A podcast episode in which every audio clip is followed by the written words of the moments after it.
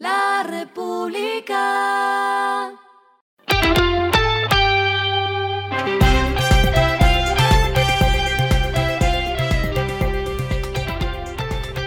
Esto es lo que debes saber al comenzar la semana.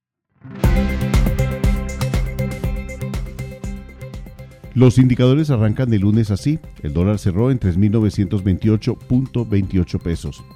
El euro cerró en 4.190.1. El petróleo Brent se cotizó en 94.18 dólares el barril.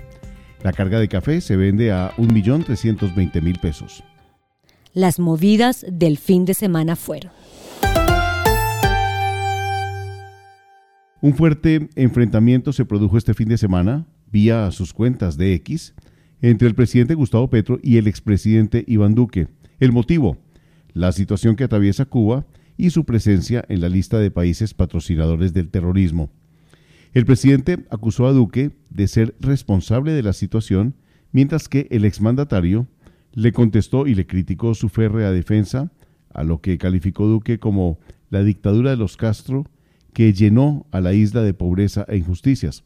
Abro comillas, me importa un pito los que se creen demócratas con la sangre de los niños colombianos y cubanos en sus manos. Cierro comillas, lanzó Petro.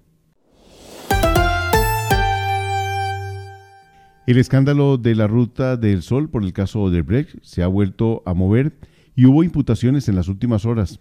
Se trata de siete exfuncionarios de la Agencia Nacional de Infraestructura, ANI, quienes en concepto de la Fiscalía aprobaron cinco adiciones al contrato de concesión 1 del 2010, dispuesto para construir un tramo vial de 528 kilómetros de la Ruta del Sol. Los procesados son señalados de incurrir en maniobras ilícitas para beneficiar económicamente al concesionario, mejorando su flujo de caja y permitiéndole recibir giros por anticipado sin terminar el proyecto.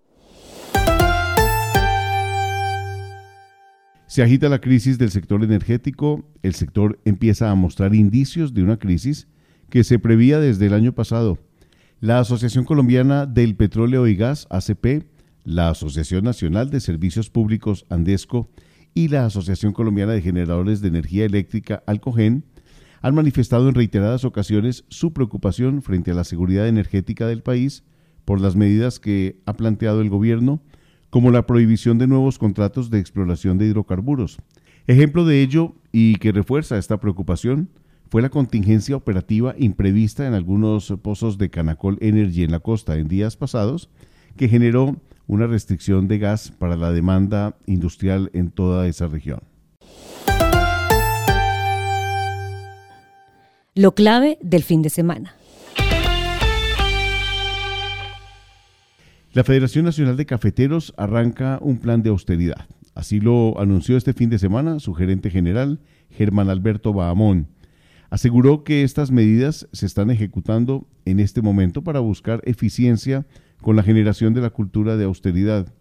Entre otros, se eliminarán gastos innecesarios en las oficinas de Bogotá, se prescindirá de siete cargos directivos importantes en la organización y se reacomodarán los cargos administrativos que en adelante funcionarán para toda la federación, enfocados en metas específicas que favorezcan las ventas de café a los mejores precios en el exterior los gastos operativos bajarán un 20%.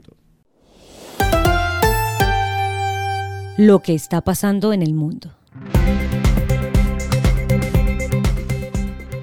Siguen las reacciones por la extradición a los Estados Unidos de Ovidio Guzmán, uno de los hijos del capo Joaquín El Chapo Guzmán.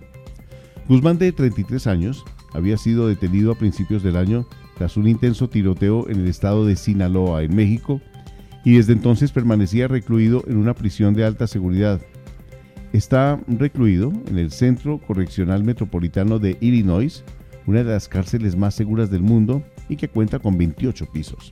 Esta es sin lugar a dudas la extradición más importante y resultante de la colaboración de gobiernos de Joe Biden y Andrés Manuel López Obrador. Entre tanto, el fiscal general estadounidense Merrick Garland ha señalado que, abro comillas, Agradezco a nuestros homólogos del gobierno mexicano por esta extradición. Cierro comillas.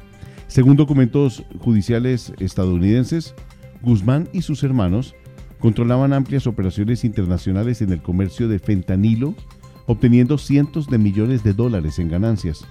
En 2021, el Departamento de Estado ofreció una recompensa de 5 millones de dólares por información que condujera al arresto o condena de Ovidio Guzmán.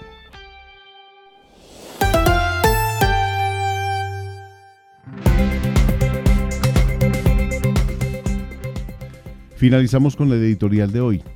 A la evasión de impuestos hay que derrotarla. Colombia ha avanzado en materia de recaudación de impuestos, pero la evasión sigue siendo uno de los peores dolores de cabeza. Ojalá la DIAN haga valer su peso.